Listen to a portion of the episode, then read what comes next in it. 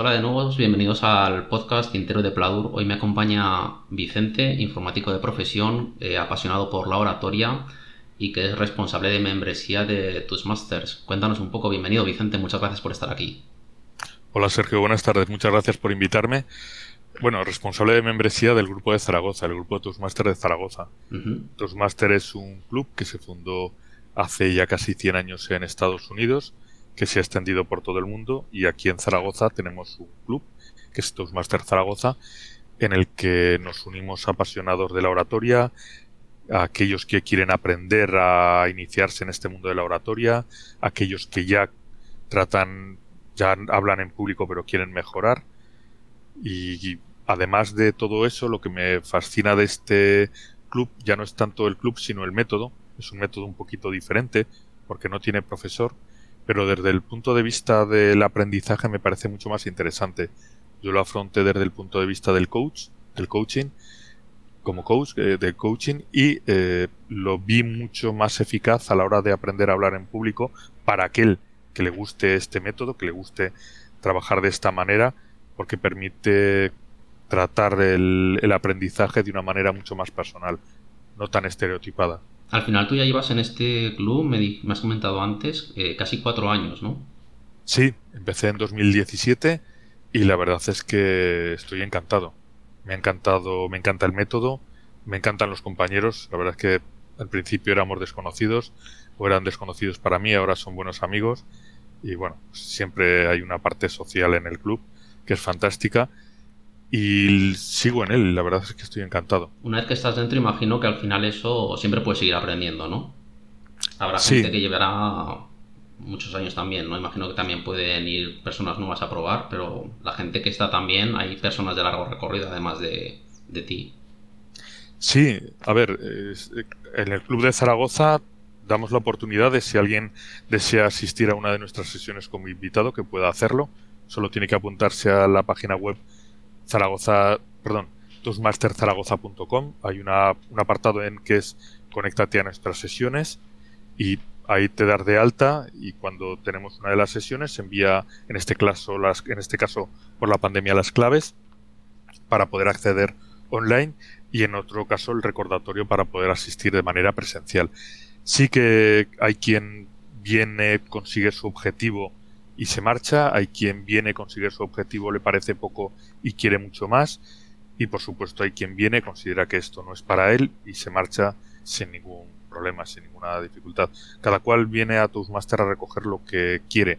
Lo que sí que es llamativo es que al ser una cosa diferente, a lo mejor vienes con una intención y luego te das cuenta de que tiene más posibilidades. Sí, igual al, final incluso habrá quien siga por ya tema social, ¿no? De que ha hecho buenos amigos, disfruta de estar ahí, aunque diga, bueno, yo, claro, la curva de aprendizaje, al final aprendes al principio mucho más que al final, ¿no? Conforme vas aprendiendo, cada vez progresas menos en una disciplina nueva, pero el progreso siempre puede seguir mejorando y si al final es algo que disfrutas y también la práctica es necesaria, ¿no? Estarás de acuerdo, supongo, conmigo, porque aunque llegues a un cierto nivel, si en el momento dejas de practicar y por tu trabajo, por ejemplo, no tienes oportunidad de hacerlo, pues puedes ir perdiendo eso que has adquirido. Así es, Sergio. Por un lado, el tema de, la práctica. Sí que es cierto, como tú has comentado, que la curva de aprendizaje al principio es muy pronunciada, es muy satisfactoria, también tienes altibajos, y luego parece que se hace muy monótona. Todo depende también de ti. También te puedes plantear retos nuevos. También puedes hacer las cosas el más difícil todavía. Piensa que te encuentras en un entorno de oratoria controlado. ¿Qué es lo peor que puede pasar? Pues que te quedes en blanco. ¿Dónde? En un club en el que todos tus compañeros se han quedado o se quedarán o, se, o seguro que se quedan en blanco. Vamos, seguro. Por lo tanto, no hay ningún riesgo. Y por eso puedes jugar al más difícil todavía, a arriesgar, a ser más humorístico de lo que serías habitualmente, a ser más dramático de lo que serías habitualmente, y bueno, a ver qué sale. Y sí, sin ningún, sin ningún problema. Precisamente ese es el reto que te puedes encontrar cuando ya llevas un tiempo en tus máster, cuando otros considerarían que yo lo has hecho todo, pues bueno, tú puedes, si lo deseas, retarte un poco más. Y tienes compañeros que te van a ayudar a retarte, eso seguro, por lo menos en el de Zaragoza. ¿Nos puedes contar un poco cómo transcurre una reunión habitual desde que entréis al club? Sí, por supuesto. Mira, una sesión dura aproximadamente una hora y cuarto. Es un, eh, cuando, antes de la sesión se hace una agenda y en esta agenda se especifica clarísimamente cuánto tiempo tiene cada parte. Es muy importante. En el, caso de Toastmaster el tiempo se lleva a rajatabla. Cuando empieza la sesión hay una, unos compañeros, concretamente una persona que es la que se denomina sargento de armas. Esto es todo muy americano, viene de Estados Unidos. Y esa persona es la que organiza lo que es la sesión, la estructura de la sesión, la que ha repartido las agendas o ha enviado las agendas. A partir de ese momento, en cuanto empieza la sesión, va a haber un maestro de ceremonias, un Toastmaster, que va a ser el que va a dirigir la sesión. Y esa persona va a ser la que va a indicar cómo va transcurriendo la sesión y cómo vamos saltando de fase en fase en la sesión. Justo después de la presentación se presenta un grupo de compañeros un tanto particular que llama la atención siempre, que son los evaluadores. En Toastmasters se evalúa desde el principio hasta el final. Se evalúa la sesión en general, se evalúa especialmente el tiempo, se evalúa especialmente la gramática y se evalúa especialmente las dudas, alargar palabras, lo que llamamos muletillas. Ellos se presentan y a partir de ese momento empieza ya lo que sería una sesión normal de una ponencia. Hay un primer discurso de un compañero que ha decidido hacerlo, hacer ese nivel. Hay normalmente en Zaragoza hay un segundo discurso con la misma dinámica. Luego hay una parte de improvisación luego hay una despedida y luego viene otra vez el grupo de evaluadores.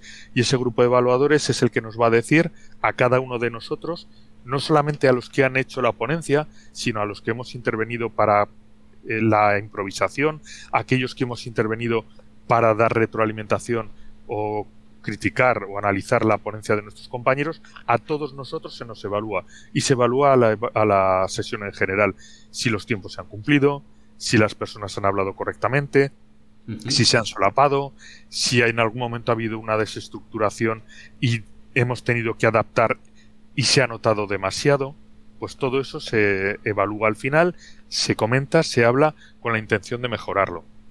Hablabas de una serie, de, perdona, hablabas de una serie de, niveles, ¿no? A la hora de hacer ponencias también. Sí, es lo que te iba a comentar ahora. Sí, sí, eh, efectivamente.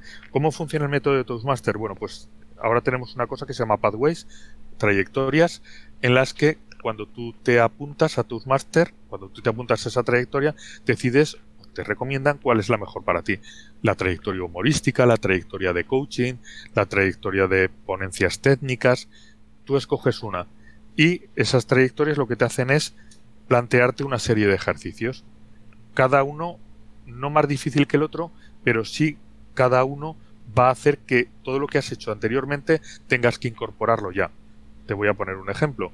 En el primero de ellos, en el primero de los niveles, normalmente solo se controla el tiempo. Se espera que tú hables de algo conocido, posiblemente que te presentes tú, pero que no te pases del tiempo establecido. Normalmente esa primera sesión es entre 5 y 7 minutos. No puedes hablar menos de 5 minutos, no debes hablar más de 7 minutos, lo ideal estaría, pues eso, entre los 5 y 7 minutos. en, esa, en esa ponencia va a haber una persona que va a ser tu evaluador, es un compañero más. Y ese evaluador te va, antes de que tú empieces la ponencia, va a comentarte, va a comentarte y compartir con el resto del grupo cuáles son los puntos, los objetivos que tú tienes. Tú harás tu ponencia, luego el resto de compañeros hacemos una pequeña crítica o te damos algo de información de nuestra de lo que hemos sentido en tu ponencia, pero de alguna manera muy personal y luego vuelve a hablar tu evaluador, que es el que te dice si efectivamente ese reto que se te ha planteado al principio lo has cumplido o no, y qué tendrías que hacer para mejorarlo o para cumplirlo. Con esa información pasarás al siguiente nivel y todo eso que se te ha dicho, todo eso que has conocido, tienes que aplicarlo en el siguiente nivel. Y así poquito a poco, con escaloncitos pequeños, consigues llegar bastante alto. Es mi percepción, ¿no? De, de que se puede llegar muy alto, pero teniendo la sensación de que no es tan difícil, de que vas pasito a paso. ¿De cuántos niveles corresponde? ¿Hay, ¿Las diferentes trayectorias tienen todas el mismo nivel de pasos o, de, o, difieren en algo? No, tienen la misma estructura, son unos 10 niveles, cada uno de ellos tiene entre 2 y 3 pruebas. Una de las pruebas, pues eso, es dar una ponencia. Otra de las pruebas a la que, se, que tienes que superar es evaluar a un compañero. Otra de las pruebas es ejercer como maestro de ceremonias otra de las pruebas es ejercer como maestro, como controlador de tiempo. Cada una de ellas, pues bueno, te va pidiendo un poquito para que vayas ampliando tu conocimiento. Piensa que para alguien que llega por primera vez a Toastmaster, considera que el aprendizaje solo está en dar una ponencia. Sin embargo, el aprendizaje, cuando ya llevas un tiempo, te das cuenta que está en ver a otra persona y aprender de sus errores. Porque tú tienes un tiempo limitado para hacer ponencias. Pero si eres capaz de aprender de los errores de todos los demás y de, no solamente de los errores, sino de los aciertos y copiar esos aciertos, tú puedes mejorar escuchando a un compañero o viendo a alguien en televisión o, viendo a alguien en un estadio o viendo a alguien en una tribuna. Y eso es lo bueno de Toastmaster, lo bueno de este método, es que vas a ir aprendiendo no solamente por tus ponencias, por, arriesgándote tú a hablar en público, sino viendo a otro que lo está haciendo. Al final es algo que, que, incorporas a tu vida, ¿no? Y quizás ya nunca vuelvas a ver una rueda de prensa igual, ¿no? Vas analizando un montón de cosas que antes quizás no te parabas ni siquiera a considerar. Eh, la parte mala que sí que tiene esto es que cuando te acostumbras a que las cosas tienen un tiempo y cuando estás haciendo una ponencia tiene una estructura en la que tú consideras que debes dar la información adecuada, cuando te encuentres con un ponente que no es capaz de estructurar su mensaje, yo me marcho, porque lo considero, y va a parecer muy prepotente, una falta de respeto. Es decir, si tú no has sido capaz de perder media hora para estructurar tu, tu ponencia, todo eso que me ibas a decir. Y ya te digo, tú no has, no has sido capaz de perder esa media hora para estructurarlo. Y ahora me haces perder a mí 10 minutos. No me estás haciendo perder a mí 10 minutos. Lo estás haciendo perder a mí y a toda la gente que está escuchándote. Pues a lo mejor 20 personas. Bueno, por 10 por 20 son 200 minutos solo porque tú no has querido invertir 30 minutos. Y eso me parece una falta de respeto. Y aparte, un riesgo por tu parte. Porque el no estructurar bien un mensaje lo que puede hacer es que estés dando la información equivocada, que tú esperes que yo reaccione de una manera y reaccione de otra. Por lo tanto, también hay que tener mucho cuidado a la hora de hablar y cuando no se sabe qué decir, casi es preferible callar. Por eso, si tienes la obligación o te gusta hablar en público, ya no solamente tienes que tener en cuenta el tema del miedo en público, que algunos lo, lo argumentan para no salir a hablar, sino, vale, no tengo miedo, pero ojo con lo que estoy diciendo, ojo como lo estoy diciendo, porque puedo ser, puede ser contraproducente para mí. Sí, hay gente que, que es como completamente lo opuesto, ¿no? Que como que se gusta mucho, ¿no? Y al final terminan sacando unos temas y llegando a unas conclusiones que al final yo creo que ellos mismos se sorprenden en ocasiones diciendo, bueno, pero ¿qué estoy hablando aquí, no? Sí, y ese es uno de los riesgos que existe con quienes consideran que hablar en público solamente es salir a un escenario y no pasarlo mal. Y la gente nueva que quiera, por ejemplo, ir de invitada, como comentabas antes, a Toastmasters y, ver un poco en qué consiste la reunión, yo me pongo en, situación y la, la, pregunta que primera que me surge es, bueno, el primer día que, que, vaya voy a tener que salir ahí a escena, voy a tener que hacer algo, ¿no? Parece como que ya, ya empieza un poco el miedo, ¿no? Antes de hacer nada siquiera, antes de considerar la posibilidad. O sea, ¿qué puede esperar una persona que vaya ahí por primera vez? En absoluto, no tienes la obligación de hacer absolutamente nada. Ni siquiera cuando ya eres socio del club tienes la obligación de seguir el método y cada mes conseguir un nivel en absoluto. Tú te vas marcando el ritmo y en el caso de un invitado lo que se va a encontrar primero es con una agenda en la que se le va de, en la que va a poder leer exactamente cómo se va a estructurar la sesión en la parte qué partes va a poder participar. Hay partes en las que no puede participar. Por ejemplo, un invitado no va a dar una ponencia nunca, porque eso está es, exclusivo para los socios que se la han estado preparando. Pero un invitado, si lo desea, puede participar a la hora de dar su opinión sobre qué le ha parecido a la ponencia.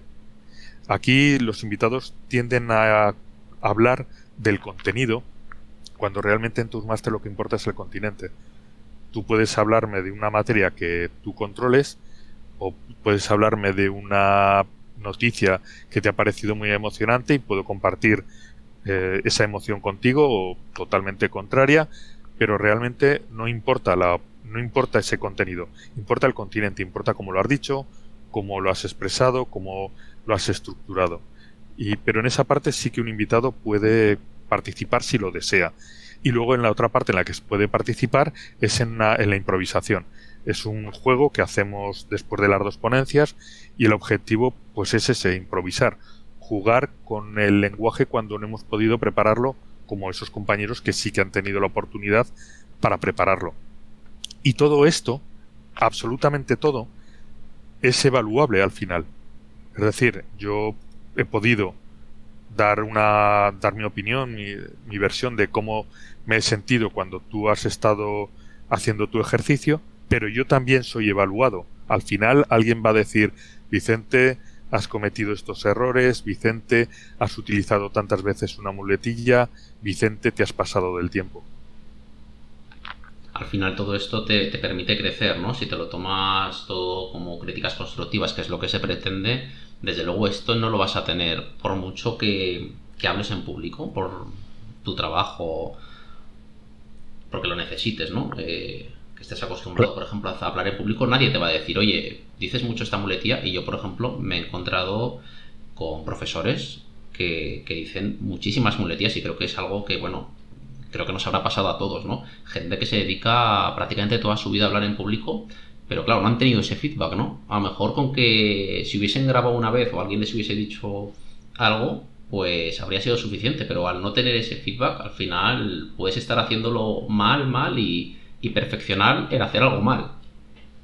Uf, ahora Sergio has abierto muchos melones con esta pregunta. A ver, por un lado, efectivamente, Toastmaster es un entorno controlado, como lo es cualquier entorno de aprendizaje o como debería ser cualquier entorno de aprendizaje, en el que alguien que va a aprender se da por hecho que va a aprender y que además va a arriesgar, va a arriesgar con un conocimiento que no tiene para conseguirlo. Por lo tanto, en ese aspecto, Toastmaster, al igual que otro montón de sitios, otro montón de academias, otro montón de, métodos, debería ser, es así y los demás deberían ser así. Luego, el tema de esa persona que no se da cuenta de sus errores.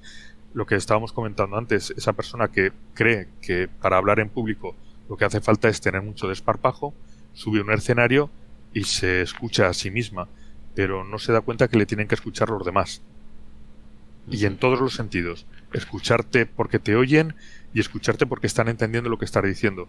Y además porque tu mensaje está llegando como tú quieres a la otra persona o a las otras personas. Y por otro lado, pues bueno, el tema de las muletillas, el tema de considerar que no tienes que aprender, que ya lo sabes todo, pues bueno, eso viene ya en la propia forma de ser de cada uno, ¿no? De querer mejorar, de interesarte mejorar. En el aprendizaje está ese desconocimiento inconsciente, no lo sé y no me importa. Ese desconocimiento consciente, sé que no lo sé, bueno, pues no lo sé. Ese conocimiento consciente, es decir, ahora sí que lo sé y ahora para hacerlo me tengo que esforzar porque me estoy dando cuenta de mis errores, me estoy dando cuenta de mis muletillas y llega un momento de ese conocimiento inconsciente en el que no haces muletillas, en el que salir a dar una, un discurso tal cual estás subiendo las escaleras del, de la tarima ya lo estás organizando y lo estás estructurando, por supuesto esto requiere pues eh, mucha experiencia y luego moverte en tu, en tu círculo en el que te sientes cómodo. ¿Qué te hizo a ti interesarte por la oratoria? ¿Era algo que siempre te había llamado la, atención? ¿Querías mejorar algo en, concreto? Y quizás nos puedas decir también, mm, después de esos cuatro años en tus masters, ¿dónde has visto tu mayor mejora, ¿no? O dónde han visto el resto, porque al final, como, como bien has dicho, esto es una, un grupo, ¿no? Donde vais apoyándoos unos en otros para mejorar. Mira, hay tres aspectos, tres cosas que me motivaron a, que me, que me iniciaron con el tema de la, de la oratoria desde cuando era pequeñito, que, me, que me motivaron. Uno fue, eh, yo era monaguillo en aquellos tiempos, hace muchísimo tiempo, y me llamaba la atención el escuchar la voz en misa. Una voz que todo el mundo escuchaba, que todo el mundo eh, guardaba silencio. En este caso, pues bueno, porque era un acto religioso y no se hacía de otra manera, pero me, me llamaba la atención eso. Luego asistí a una ponencia en el que una persona tartamuda, inició la conversación, inició esa ponencia. Todo el mundo se empezó a reír, a burlar, pero lo que consiguió esa persona fue llamar la atención de todos porque a los tres minutos esa persona ya no tartamudeaba y decía las cosas perfectamente claras y todo el mundo le estaba escuchando. O sea, me pareció brillante y dije un día yo quiero hacer que la gente sea capaz de escucharme como lo has hecho tú. O sea, llamar la atención a la gente para para hacer que solo se escuche tu voz y dejen todo lo que hay alrededor. Y la tercera cosa que me llamó la atención fue un profesor de lengua que leyó El corazón del ator de Edgar Allan Poe y fue una lectura, lo que sería pues como las telenovelas eh, radiadas, ¿no? Las radionovelas y me pareció fantástico el que con la voz seas capaz de recrear un escenario y meter en la cabeza una imagen a una persona. Y eso, pues bueno, me pareció fantástico y de hecho, en los niveles que he ido pasando en Toastmaster, el último precisamente me permitió hacer eso. Era un, un nivel en el que se trataba de hacer, de trabajar solamente la voz, no trabajar la escenografía, no trabajar el movimiento, solamente la voz. Y bueno, para mí fue como cerrar ese ciclo, ¿no? El conseguir hacer eso, el hacer una radionovela y conseguir con la voz, pues bueno, rellenar el ambiente y crear el escenario. Has conseguido entonces más o menos cumplir todos los objetivos, ¿no? Que te has propuesto cuando te propusiste, ¿no? Cuando entraste en este en este club. Pues la verdad es que no todos, todavía quedan algunos que habrá que ir consiguiendo, pero ese, el de la radionovela, que no me lo esperaba, sí, la verdad es que me hizo sentir muy bien. Pero vamos, eh, retos hay para, para dar y vender, hay para aburrir. Para el año que viene tengo unos cuantos. Todos tenemos, a ver cuáles cumplimos al final, ¿no? Al final vale más la pena pocos y bien elegidos, ¿no? A mí también me pasa a veces que Sí, no, pero en el caso, por ejemplo, este de Toastmaster, eh, voy a empezar una nueva trayectoria y en este caso espero darle un tratamiento diferente. Ya he hecho varias trayectorias, pues bueno, en este caso lo que voy a intentar es, me lo he planteado como objetivo, eh, escuchar a youtubers y hacer cada una de mis ponencias imitando, no imitando en plan grotesco, sino utilizando las herramientas que algunos youtubers utilizan para comunicar. Hay youtubers que me parecen muy buenos comunicando y yo lo que voy a hacer es ver cuáles de esas herramientas me valen. En un entorno como el de Toastmaster lo puedo hacer sin ningún problema. Tengo compañeros que me van a decir si, lo, si eso ha funcionado o no. ¿Y eso que me va a permitir? Pues aquellas cosas que no pueda utilizar, pues ahí se quedarán. Y aquello que pueda utilizar, pues me permitirá ser o acercarme a todos esos que yo admiro. Mm. Este tema me parece muy muy interesante y, quizás podemos profundizar incluso un pelín más, porque yo la verdad es que también de vez en cuando miro YouTube, algunos youtubers y demás, y me parece como que hay mucha tendencia a intentar captar la atención, pero al final, al principio cuando la primera vez que ves un vídeo, ¿no? Tú dices, pero, pero este, este loco, ¿por qué está tan motivado, ¿no? Porque de repente ves, son muchas veces mm, tonos de voz muy fuertes, muchos cambios de entonación, cosas que te llaman la, la atención, ¿no? Poderosamente. Y en muchas ocasiones también un abuso desmedido de los cortes, ¿no? De cortes de tomas, de giros de cámara. Y al principio como que te abruma, ¿no? Pero poco a poco parece que, que eso es lo que funciona, ¿no? Por lo menos en estas plataformas. Así que no sé hasta qué punto los youtubers también de alguna manera aprovechan ciertos trucos, ¿no? Para, para fidelizar la audiencia de alguna manera, para que lleguen hasta el final del vídeo porque al final son vídeos de 5 o 10 minutos, hay vídeos más largos, por supuesto, pero claro, hay que saber muy bien en cuáles son los, los objetivos que queremos, ¿no? Si realmente con ponencias de esos 5 o 10 minutos mm, podemos nosotros hacer lo mismo en un escenario real, ¿no? Porque ahí está todo como muy maquillado, ¿no estás de acuerdo, Vicente? Pues mira, sí, pero creo que aquí estás abriendo una cosa mucho más genérica, que es realmente cuál es tu objetivo. Y unido también a cuando tú hablas, qué es lo que vas a conseguir. Lo que hemos comentado de tú cuando hablas estás, o sea, lo normal es que cuando tú hablas hables en público. Si no hablas en público es porque tienes una voz interior y estás hablando contigo mismo. Pero en el momento en que tú hablas a una persona, como estamos hablando tú y yo ahora, o cuando nos escuchen, estaremos hablando a más gente. Y en ese momento nosotros lo que estamos haciendo es o transmitiendo una información que tal vez haga que esas personas actúen de manera diferente o que se quede en su recuerdo para que a futuro tal vez eso tenga alguna repercusión, en mayor o menor medida. ¿Vale? Puede ser que alguien que nos esté escuchando eh, en septiembre, que es cuando vamos a retomar la sesión de Toastmaster, se apunte. Bueno, pues con nuestra conversación, con nuestra, con la información que estamos dando, estamos cambiando el comportamiento de alguien. En el caso de YouTube o en el caso de que tengas que dar una ponencia, te tienes que plantear cuáles son tus objetivos. Y esto es rascar bastante más. Si yo estoy dando una charla, por ejemplo, de una que me, la que me contrata una entidad financiera para hablar precisamente pues de esto, de técnicas para hablar en público, ¿quién es mi cliente? ¿Qué es lo que yo tengo que conseguir? Yo tengo que conseguir caerle bien a quien me contrata o caerle bien a la gente que está escuchándome. El objetivo eh, ideal sería la gente, ¿no? Que para eso te han contratado. Aunque claro. Claro, pero, pero el que me paga es otro. Y en el caso de las plataformas como YouTube, como Twix y demás, cada una tiene su forma de trabajar. Y claro, lo importante para un youtuber es para que a mí me parezca bien un youtuber o para que por lo menos lo escuches que YouTube me lo ofrezca. Por lo tanto, el, primera, el primer obstáculo que tienen que salvar ellos es conseguir que YouTube los reconozca y los ofrezca a usuarios como yo que se ponen a ver YouTube y que en principio inicialmente no, no, los conocen. Y luego lo que tienen que conseguir es que ese discurso que ha funcionado para YouTube siga funcionando en el futuro todos sus vídeos tengan esa estructura, pero a la vez yo que ya los he visto, me capten la atención para seguir viéndolos. Entonces, ese, ese objetivo estirado en el que tienes que ir jugando con, con varias barajas a la vez y tienes que ir haciendo bazas con ellas.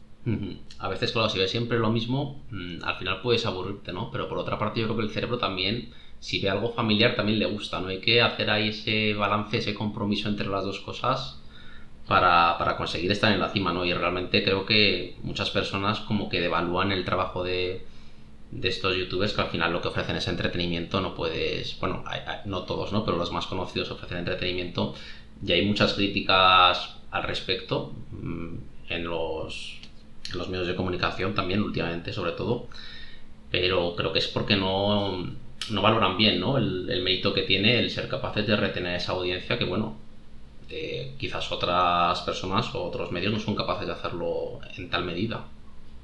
Mira, ahora hace poquito salía la noticia de la atleta esta que se ha marchado de los Juegos Olímpicos porque no fue capaz de, de soportar la tensión. Esta atleta entiendo que ganará bastante dinero, es una atleta de élite, es una atleta que es seguro que las marcas se la rifan para que lleve sus productos hay muchos youtubers muy buenos que ya no solamente ofrecen entretenimiento, sino información muy actual, muy al día, y que lo han dejado precisamente por la presión que les supone el estar esperando el, beneplácito de la audiencia. Lo están pasando. Hay algunos que lo pasan mal psicológicamente. Luego requiere mucho tiempo.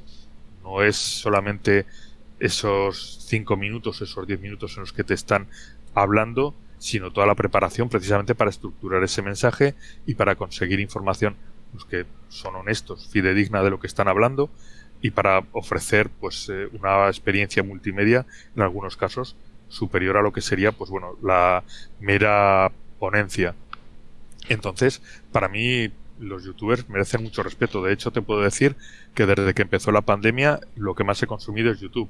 Las noticias me empezaban ya a aburrir al final realmente las noticias empiezan a ser muy repetitivas y yo quería buscar algo que me diera algo más que le estar rayándome la cabeza con si vamos a morir o vamos a sobrevivir todos o vete a saber muy qué repetitivas y muy dramáticas, ¿no? Relativo a esto, porque yo sí que es verdad que me he dado cuenta de que cuanto más noticias consumo, al final, no sé, te van como robando energía, ¿no? En algunos casos, al menos, porque siempre, como vende el drama, ¿no? Al final nos bombardean mucho con, con el drama, con la negatividad y, nos podemos ver arrastrados por ella si no tenemos cuidado al final en lo que metemos en, nuestra mente. Claro, es que a fin de cuentas, una vez dada una noticia, ya está, ya está contada. ¿Qué tengo que hacer para que me la vuelvas a escuchar? Tengo que añadir algo más. Bueno, si antes cuando funcionaban los periódicos y funcionaban de verdad y salían de día en día, pues de un día a otro, pues resulta que, no sé, creo que ahora Messi se quiere marchar del Barça o se ha marchado. Pues bueno, ayer te contaban que se quería marchar, hoy te cuentan que se, a lo mejor sí que se va, mañana, pero te van contando la noticia cada 24 horas de lo que ha pasado en las 24 horas anteriores. Ahora estamos acostumbrados al ya, a la inmediatez, y tenemos informativos que son casi cada media hora. y en media hora es que hay cosas que no han podido cambiar mucho. ¿Qué te tienen que hacer? O te la repiten una y otra vez o cada vez te la hacen más dramática. Mm. Entonces llega un momento en el que ya ni sufres ni padeces.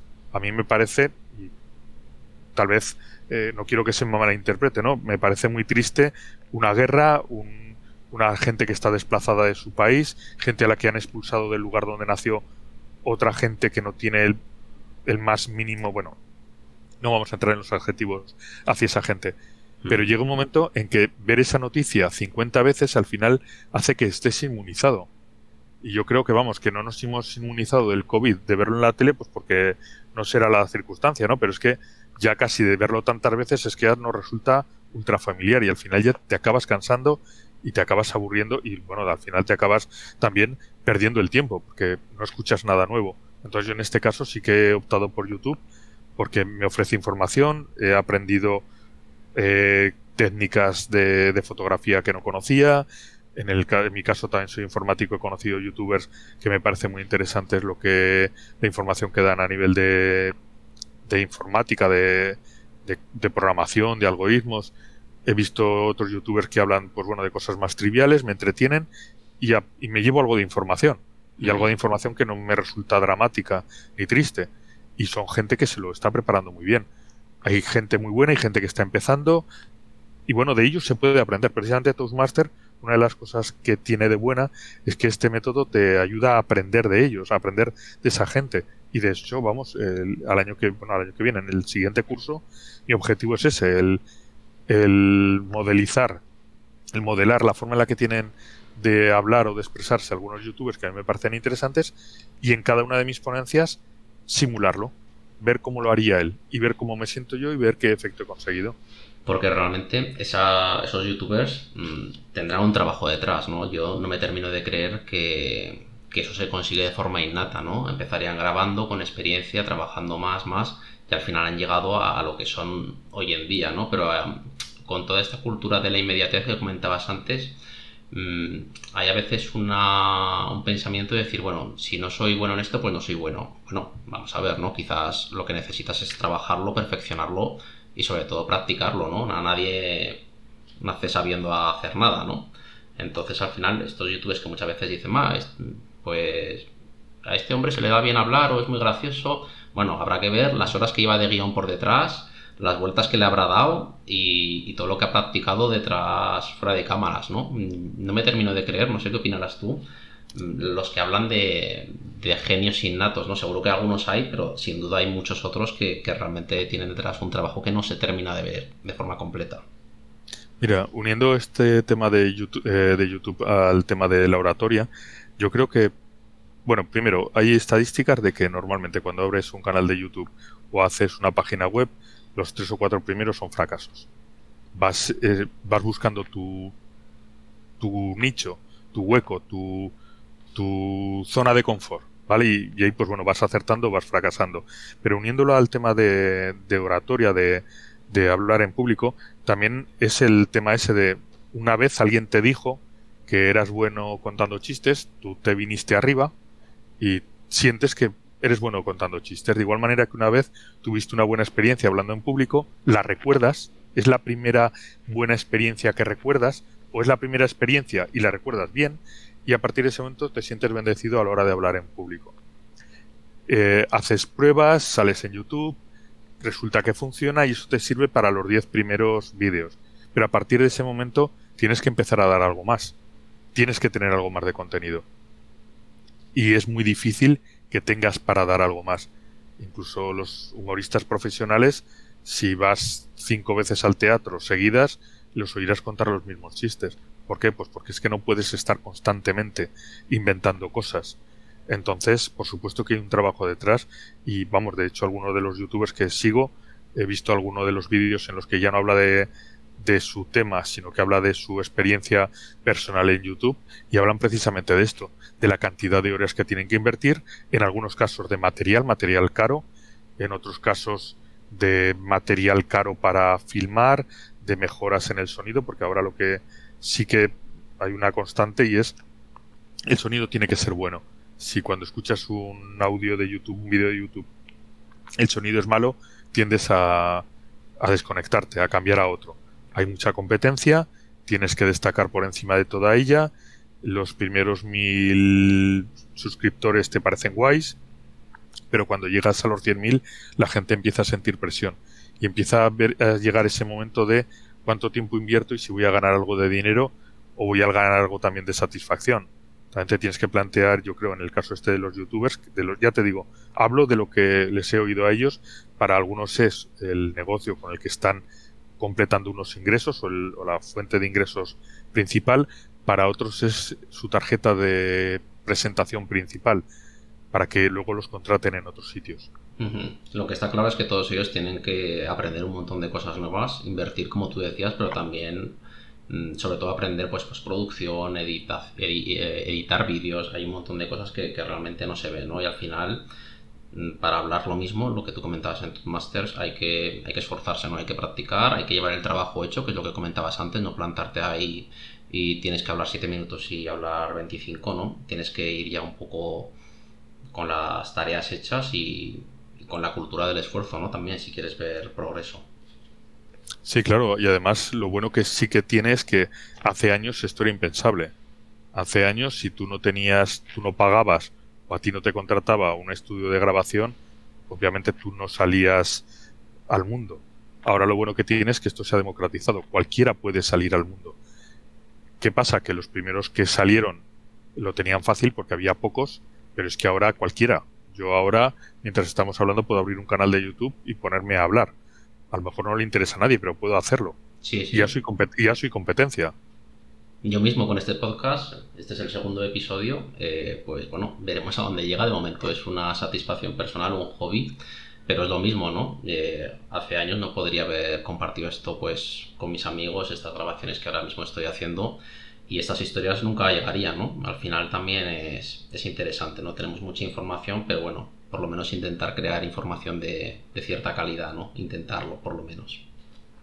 Que puedan Así Es. Tengo una serie de preguntas eh, relativas un poco a la oratoria final y a todo lo que hemos venido comentando en la entrevista. También decías hace unos minutos lo de que hay gente que tiene buenas experiencias, ¿no? Y ya se motiva y ya pues sigue teniendo esa especie de, efecto Pigmalión, ¿no? Mm, auto, un poco autoinducido, ¿no? Pero al ver que tiene éxito como que se lo termina creyendo, ¿no? Al ver que los demás le, le apoyan. Entonces, ¿crees que puede pasar algo parecido con las personas que han desarrollado fobia a hablar en público? ¿Malas experiencias? ¿Es eso? ¿O supongo que también las personas tímidas eh, lo pasarán mal, no tendrán que hacer un esfuerzo. Bueno, ya podríamos también hablar si las personas tímidas son tímidas por naturaleza o por aprendizaje, ¿no? Entonces, este tema creo que. No sé qué nos puedes comentar acerca de él. A lo mejor es un poco complicado, pero bueno. Yo soy una persona tímida y cuando subo al escenario me siento pletórico y he hecho teatro. O sea que el tema de la timidez también es hay que matizar y saber exactamente a qué tenemos miedo, qué, consideramos timidez. Respecto a, a por qué hemos tenido miedo, por qué decimos que tenemos miedo y por qué unos decimos que se nos da bien y otros se nos da mal. Yo aquí pondría el ejemplo de los deportistas. Cuando tú eres pequeñito, dicen, vamos, dicen, hay estadísticas en las que los mejores deportistas han nacido entre enero y marzo y los peores, los que no han llegado a la élite, entre octubre, noviembre y diciembre. Y esto tiene una explicación, no es que los que nazcan entre enero y marzo sean excepcionales por la luna y el resto sean unos pringados. Tiene una explicación y es que eh, normalmente en los cursos, en lo que es la enseñanza, se va por años. ¿Qué ocurre? Que un niño que ha nacido el día 1 de enero es casi, bueno, es casi no, un año más mayor que uno que ha nacido el 31 de diciembre. Y los dos compiten en la misma liga. ¿Qué pasa? Que en los primeros añitos esa diferencia es brutal, es abismal. Un niño puede ser, bueno, casi tener el doble de volumen que, que otro. ¿Qué significa eso? Pues que va a evolucionar mucho mejor. ¿Qué significa eso? Que va a participar mucho más. ¿Qué significa eso? Que le van a dar muchas más oportunidades. ¿Qué significa eso?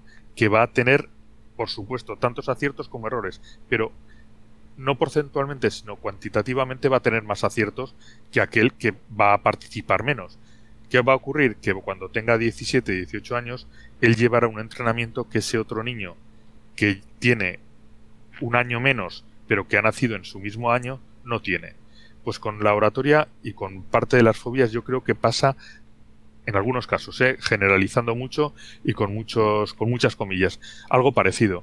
Si antes te hablaba de si el primer recuerdo que yo tengo de cuando hablé en público es positivo, o creo que es positivo, ¿eh? Igual tú estuviste la primera vez que yo hablé en público y dijiste, madre mía, este qué barbaridad. Pero a mí me queda una sensación fantástica. Yo me quedé con un cuerpo estupendo. Bueno, pues digo, va, si esto es sencillo. Y me vengo arriba. Y pruebo una segunda vez. Y luego una tercera. Bueno, pues todo va, perfecto. Si la primera sensación, si el primer recuerdo que yo tengo es malo, es fatal. Mira, eh, una cosa que me pasó en Toastmaster es que el primer recuerdo que yo tengo de la. No el primer recuerdo, porque, bueno, el primer recuerdo de Toastmaster de mi primera sesión salió muy bien. Y me gustó. Me viene muy arriba. El segundo salió bien y me gustó. Y el tercero salió francamente mal. Y me gustó.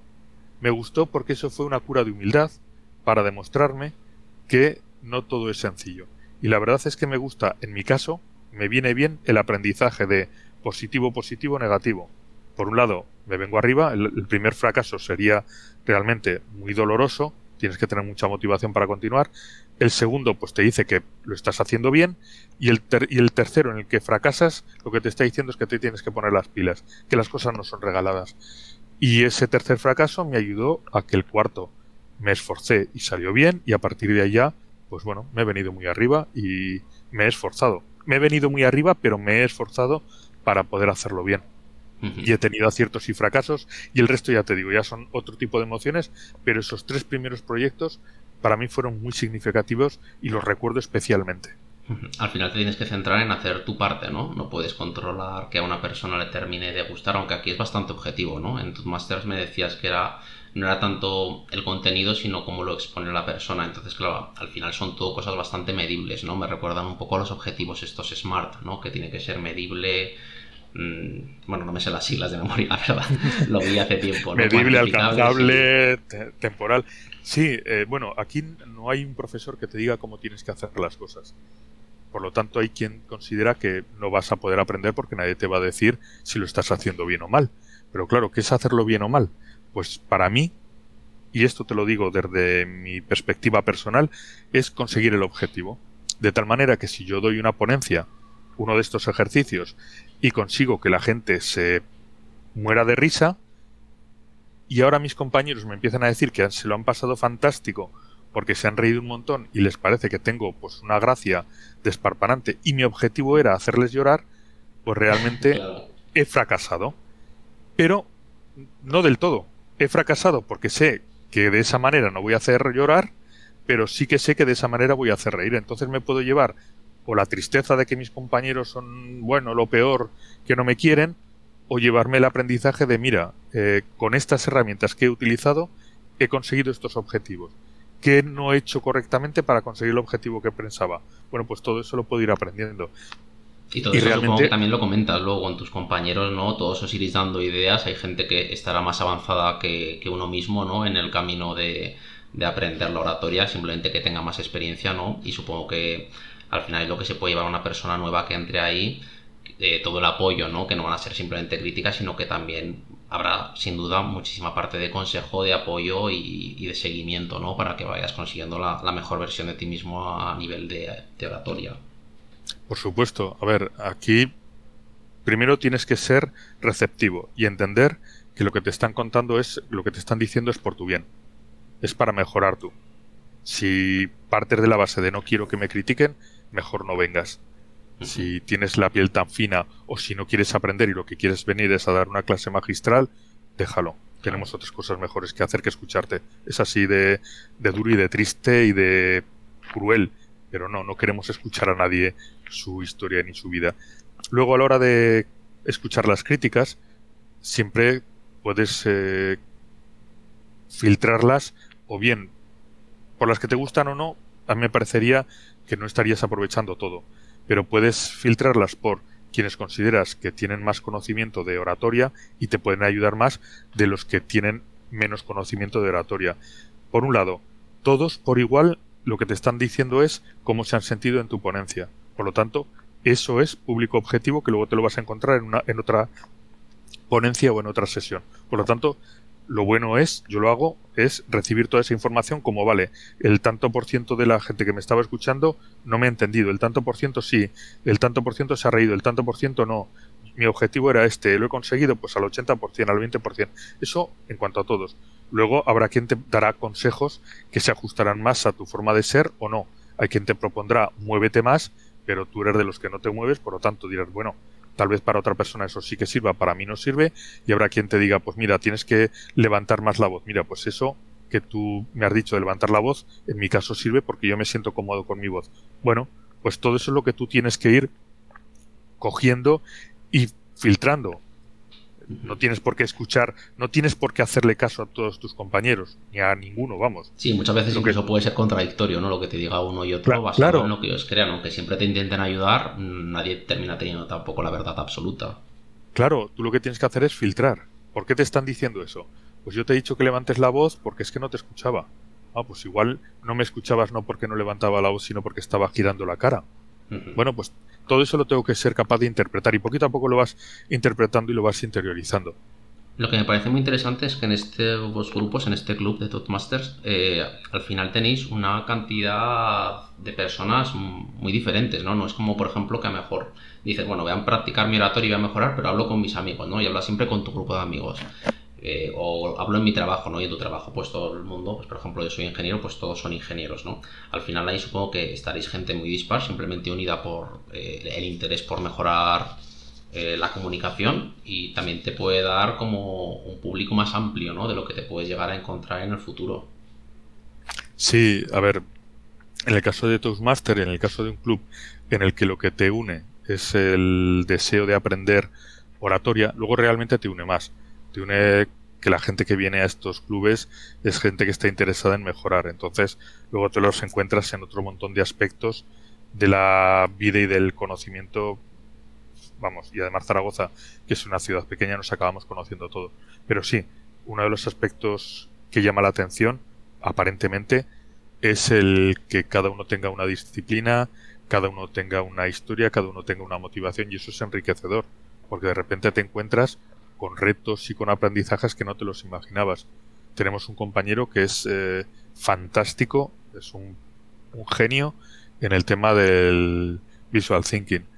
Tengo una compañera que cuando habla es capaz de pintarte con palabras un escenario, lo ves, eres capaz de verlo en la nada. Tengo una compañera que es capaz de empezar una historia de una manera y acabar dándole la vuelta. Cuando empieza a contar algo, dices, no sé dónde vas a llegar. Y luego al final es capaz de unirte todas las historias. Tengo otra compañera que cuenta unas historias fantásticas, tiernas, encantadoras. O sea, cada uno tiene unos recursos. Y de eso, eso es lo bueno, que, que vas captando esos recursos. Otro compañero, por ejemplo, es capaz de generarte unos juegos divertidísimos, unas improvisaciones divertidísimas. Bueno, eh, yo cuando le veo a él, cuando lo, lo, estoy viendo, me doy cuenta de que yo también podría hacerlo, pero nunca me imaginaba que se podría hacer. Y cuando lo veo él hacerlo, digo, bueno, pues yo también lo puedo hacer, voy a probar. Y pruebo. Y unas veces sale bien y otras veces sale mal, pero he aprendido algo. Muchas veces ese, esa, esa variedad, esa diversidad, lo único que te dice es, hay alguien que lo hace. Se puede hacer. Puedes probar tú. Y tú decides el reto si lo aceptas o no lo aceptas. Lo que me gusta también es que, según lo dices, también se ve la flexibilidad, ¿no? Que no hay solo un estilo bueno de oratoria, ¿no? Sino que mm, hay muchos diferentes, tú puedes elegir el tuyo, especializarte y como has hecho tú también, por ejemplo, puedes decir, bueno, este otro también me llama la, atención, la, atención ¿no? ¿Por qué no voy a, a probar y por qué no voy a intentarlo? Pues claro que sí. Claro, yo creo que no hay un orador que valga para todo, que valga para todas las circunstancias. A fin de cuentas, tú, por tus características, y una es principalmente la física, tu voz, tu altura, la forma en la que lo proyectas, tus movimientos, pues te llevan a sentirte cómodo de una manera. ¿Eso quiere decir que tú y yo no podemos comunicar lo mismo? Sí. Lo que pasa es que a lo mejor lo haremos de diferente manera. Tú empezarás con un chiste y yo empezaré de una manera sobria. llegaremos a lo mismo, podremos conseguir lo mismo, pero tendremos que seguir diferentes caminos porque partimos de diferentes sitios. Muy interesante. Entonces, entonces eh, en este caso, lo que aprendes en Toastmaster con esa diversidad de compañeros es, vale, yo para llegar al mismo punto al que llegas tú, tú partes de un, desde un punto, yo parto de otro, los dos seguimos caminos distintos, pero yo siempre he seguido el mismo. Y ahora alguien me ha enseñado que puedo que hay otro camino. Bueno, voy a probar a ver si llego al mismo sitio, pero por otro sitio. Y a veces sí, a veces no. Pero bueno, lo he probado. Y en Toastmaster no pasa nada. No sé. Bueno, lo peor que pasa es que si ha sido muy aburrido, luego pagué las cervezas. Es, todavía, todavía no hemos llegado a ese extremo, ¿eh? pero sería cuestión de, sí, de, de, plantearlo. Para el año que viene lo plantearé. Al que más bostezos cause, que pague las cervezas de después. Porque al final, pues bueno, también somos un grupo de amigos, no nos conocíamos de nada y luego, pues bueno, se entabló una amistad. Ya te digo que en parte porque ya no solamente por el tema de la oratoria, sino que te acabas encontrando gente pues muy curiosa, muy curiosa, que quiere mejorar y que te enseña nuevos caminos, nuevos retos, nuevas inquietudes. Suena súper interesante y desde luego tengo ya ganas de probar. ¿eh? Cuando me lo has propuesto, digo, bueno, pues en septiembre me animaré, me daré una vueltecilla. Y bueno, a mí, como ves, pues también me, me encanta pues todo el tema de hablar, ¿no? De pequeño, cuando te decían, ¿tú qué quieres ser de mayor? pues yo decía, yo quería ser comentarista deportivo, quería ser, me queda un poco lejos, ¿no? Siendo ingeniero, pero bueno, eh, para eso está el tiempo libre también, para hacer un poco los hobbies que cada uno tenga. Y desde luego que, nos vemos por ahí, Vicente. Tengo un par más de cuestiones para, para terminar ya la entrevista. Mm, una es, ¿cuál es el mayor error que detectas en personas ya que tienen una cierta experiencia hablando en público, ¿no? Que a lo mejor hablan ya en, en su trabajo, tienen que llevar algunas reuniones, eh, como la voz cantante. Mm, ¿Qué es el error que más te encuentras en esta gente que quizá ya no sea un error de decir, bueno, pues es que me tiembla la voz o estoy ahí casi temblando, sino que ya estoy acostumbrado, pero bueno, aún así, como has dicho antes, hay mucha gente que, no se da cuenta de esos errores, ¿no? Hasta que se los señalan. Estas personas que ya tienen una experiencia, ¿dónde crees que puede ser el error más grave que, que pueden llegar a cometer? Pues mira, yo creo que para esto, para esto y para todo lo demás en la vida, el mayor error es no ser humilde y no creer que alguien, alguien que aparentemente sabe menos que tú, te puede enseñar. Porque el error de muchas personas consideran que por el hecho de ser capaz de subir un escenario y no pasarlo mal, ya eres capaz de hablar en público. Muchos consideran que hablar en público es subirte a una tarima. Y muchos consideran que el miedo a subirte a la tarima es miedo a hablar en público y que el no sentirte mal en una tarima es que no tienes miedo y que hablas bien en público. No tiene nada que ver. Estamos hablando de un acto de comunicación y la palabra es muy, muy, muy poderosa. Si yo ahora te preguntara por un arma con la que puedes, se supone que un arma es lo que más eh, fuerte es, ¿no? Lo que más daño puede hacer. Si yo ahora te preguntara por un arma muy poderosa, pues empezaríamos como en la película esta de Pulp Fiction, cogeríamos primero un machete, luego una metralleta, luego un bate de béisbol, luego un bazooka y luego una bomba nuclear y luego ya si somos muy frikis la estrella de la muerte. Pero fíjate tú que hay un arma todavía más poderosa y esa y ese arma es la, la palabra.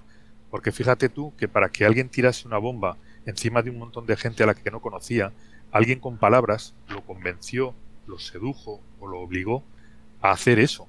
Esa persona podía haber tomado la decisión de no hacerlo, y lo hizo, lo hizo porque alguien le convenció con palabras. Es decir, la palabra es muy poderosa.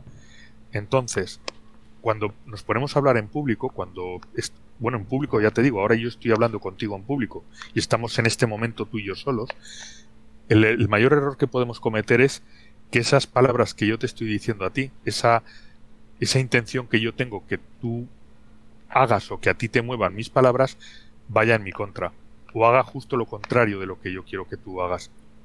Por ejemplo, yo ahora te he comentado de que en Toastmaster no hay profesor. Bueno, pues para mí me parece algo fantástico, porque desde el lado de, desde el punto de vista de un coach y desde el punto de vista de otros métodos de aprendizaje, para mí es fantástico. Pero a lo mejor tal cual te lo he dicho, he sido capaz de transmitirte todo lo contrario, lo de no vengas que aquí no te vas no vas a aprender nada, porque nadie te puede enseñar nada. Pues fíjate, qué, cosa más tonta. Entonces, yo creo que en la oratoria y en todo en general, lo importante para aprender es la humildad, el ser capaz de reconocer que alguien te puede, alguien que a lo mejor crees que no tiene ni idea, te puede enseñar. Yo aprendí el poder y el valor del silencio en un discurso porque un invitado una vez guardó silencio y escuché el aire acondicionado de la sala donde estábamos y vi lo fuerte que era, lo poderoso que era ese silencio. Pues a partir de ese momento lo incorporé en mis discursos y yo me siento más cómodo y creo que mis discursos son más potentes. Muy, muy, muy interesante esto que comentas y, y, la verdad es que no habíamos hablado de los silencios, pero sin duda algunos de los mejores oradores los usan con frecuencia y con mucho acierto y es verdad que pueden crear momentos incluso de reflexión ¿no? en la audiencia eh, cuando quieren que pues una frase o una oración en, concreto cale no eh, sí que es verdad que muchas veces usan este este método ¿no? de dejarlo ahí flotando un poco en, en el ambiente para que realmente el público tenga tiempo de asimilarlo, ¿no? Porque si sigues hablando, quizás ya estás como solapando encima de nuevo más ideas. Muy interesante. La última pregunta que, me gustaría hacerte era, ¿cuál es el, consejo que darías para la gente que tiene que hacer algo, alguna ponencia en, otro idioma, ¿no? que tiene que hablar en público en, otro idioma, partiendo ya de la base de que algo de ese otro idioma ya, ya controla, ¿no? ¿Cuál es la diferencia entre dar una charla en español o darla en inglés? Eh, y, en qué nos deberíamos focalizar ¿no? cuando nos toca hablar en otro idioma. Está claro que no es lo mismo hablar en tu idioma nativo, en tu idioma materno, que en, que en otro idioma. Por muchas razones. Puedes dominar perfectamente el idioma. Vamos a suponer que eres una persona que domina, tiene un nivel bastante bueno, pues por ejemplo de inglés, que sería lo más habitual. ¿Qué dificultades se puede encontrar? Por un lado, el tema de la materia de la que estés hablando. Tal vez esa materia tenga una jerga. Luego, a la hora de hablar, no solamente estamos exponiendo hechos racionales, sino que hay una parte emocional.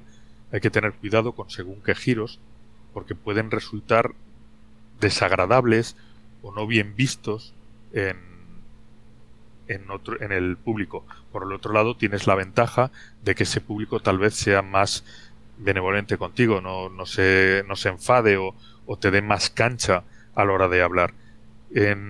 por otro lado, tal vez, según tu manejo del idioma, seas capaz de responder a preguntas o de improvisar o no, o prefieras tener un discurso totalmente estructurado del que intentes salirte lo menos posible. Yo no soy muy amigo de los discursos perfectamente estructurados, prefiero hacer bloques que puedo ir moviendo o adaptando pero en el caso de otro idioma, pues bueno, yo haría eso, esos bloques serían tal vez un poquito más rígidos que lo que serían en mi idioma. También tiene una ventaja, al hablar en otro idioma te lo vas a estructurar mucho mejor. Cuando hablas en tu idioma materno, te confías y puedes acabar yéndote por los cerros de V a la hora de hacer una ponencia.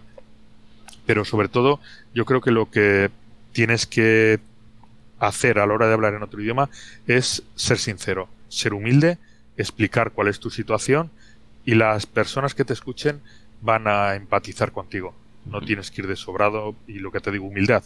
Yo creo que si eres humilde la gente lo entiende y te lo y te facilita incluso siendo un negado de los idiomas, yo a mí el inglés se me da bastante mal. Yo creo que si soy humilde, si hago una ponencia en inglés y explico mis carencias, las personas que me estén escuchando van a hacer un esfuerzo más que a lo mejor alguien que domine mucho mejor el idioma, pero que no consiga empatizar con esas personas que les están escuchando. Porque ya te digo, a la hora de comunicar tenemos dos partes. Una que es la racional, que es lo que yo te estoy diciendo y las palabras que tú estás escuchando, y otra que es la emocional, el cómo consigo enganchar contigo, cómo hago que esa conversación sea tuya. Porque al final tú solo vas a escuchar lo que a ti te interese. Yo te cuente lo que te cuente, solo te interesa lo que tenga que ver contigo. Y hablando de todo esto de, la empatía que consigues en el público y, la humildad, ¿no? Todo eso va muy ligado al, lenguaje no verbal, ¿no? Que al final también de alguna manera incluye el tono de voz, ¿no? Al final tú cuando estás hablando con una persona, dependiendo del tono que uses, puedes llegar a generar pues más empatía o llegado incluso el caso puedes generar eh, antipatía, ¿no? Así que sí, es algo a tener en cuenta desde luego. Y me llamó también poderosamente la atención eh, cuando hablabas de, los bloques, ¿no? A la hora de estructurar un, discurso, porque yo normalmente lo solía ver más como, como, ramas, ¿no? Como un tronco donde van saliendo ramas y tú te puedes desviar un poco confiando luego en volver. Pero es muy útil esto que comentas de los bloques, ¿no? De tener una serie de, de temas más o menos preconcebidos que luego tú puedas ir alternando de alguna manera para encajarlos donde, donde mejor quepan según, según vaya transcurriendo, sobre todo en discurso que imagino que te pueden ir haciendo preguntas o interrumpiendo, puede ser un, buen método ¿no? para conseguir llevar un hilo conductor jugando un poco con esos bloques que tú, que tú tienes más controlados. Sí, pero además, fíjate, eh, tú has hablado de ramas, yo he hablado de bloques. A la larga hemos vuelto a un tema que hemos hablado hace un rato, que es prepararte las cosas. Si tú te preparas las cosas y tienes una estrategia, si tú te preparas el discurso, inviertes un tiempo y tienes una estrategia, o bien por ramas, sin irte, sin irte por las ramas, o bien, o bien con, con bloques que puedes quitar y poner, incluso en un momento dado de ellos prescindir de alguno, pues vas a conseguir un discurso mucho más estructurado y además ya no solamente mucho más estructurado, tú te vas a sentir mucho más cómodo y esa sensación de tengo miedo a hablar en público va a desaparecer en gran medida. Porque parte del miedo es no saber qué decir o no saber cómo decirlo o ver que la audiencia está completamente aburrida porque efectivamente tú te vas por las ramas y no eres capaz de hilar nada de lo que habías prometido. Pues muy recomendable, como hemos podido ver, eh, apuntarse para todos aquellos interesados en la oratoria, en mejorar vuestras capacidades de comunicación a un club como Toastmasters que nos ha dicho Vicente que empiezan de nuevo en septiembre, así que desde aquí pues animo a todo el mundo. Tú mismo has dicho antes la web, si quieres repetirla Vicente, no voy a decirla mal. Sí, es eh, toastmasterszaragoza.com. Es el maestro de la tostada, el maestro de ceremonias, eh, bueno, pues toastmasterszaragoza.com y en la opción de conéctate a nuestras sesiones, ahí te puedes dar de alta y de esa manera recibes en el correo electrónico, también te puedes dar de baja eh, cuando quieras sin ninguna explicación, no tienes que justificarlo ante nadie, pero ahí vas recibiendo, eh, recibes en el correo electrónico cuando son nuestras sesiones y puedes participar en ellas sin ningún compromiso. Hay que avisar un poco antes de que vas a ir, cómo se organiza todo esto. Imagino que os llega el mail a todos, ¿no? Y va, va a los que quieren. Sí, efectivamente. Bueno, lo interesante es apuntarte con tiempo para recibir la agenda. Si te apuntas justo, pues te diré, el miércoles a las 5 de la tarde y las sesiones a las 7, posiblemente el correo ya se haya enviado, ya está dentro de 15 días o 7 días, no recibirás la siguiente notificación. Cuanto antes te apuntes, mejor, y de esa manera pues vas eh, organizándote tú la agenda. Pues un tema tremendamente interesante. Eh, esperamos volver a contar en alguna futura ocasión, Vicente, aquí contigo para hablar un poco más de todo este tema de, la comunicación, también a lo mejor del coaching, de cómo eh, motivar al resto de personas. Creo que todo va muy de la mano, ¿no? Y nada, no me queda nada más que decir. Eh, recordar a los oyentes que también pueden comentar esta entrevista y todas las demás a través, por ejemplo, de Twitter en nuestra cuenta arroba tintero de Pladur y solo me queda agradecerte, Vicente, pues todo el tiempo que has dedicado aquí para explicarnos un poco todo este tema. Ha sido francamente interesante y a mí al menos más convencido y nos veremos en septiembre. Pues muchas gracias, Sergio. Y bueno, yo lo que te puedo decir es que me he sentido muy cómodo con la entrevista y te deseo muchísimo éxito con tu canal porque me parece que es muy interesante. Y eso que decías tú antes de que querías ser reportero, pues bueno, quién sabe, igual lo consigues. Ahora precisamente eso, ese tema se ha democratizado y cualquiera podemos podemos hacerlo. Hmm. Hay una frase que me gusta mucho que dice que nunca es demasiado tarde para ser la persona que deberías haber sido. No recuerdo quién la dijo, pero me parece muy motivadora, así que quizás podamos cerrar ahí con esa frase para que todo el mundo se anime a hacer esas cosas que, que tiene pendientes. Pues sí. Muchas gracias, Vicente. Hasta la próxima. gracias. Gracias, Sergio. Hasta luego. Hasta luego.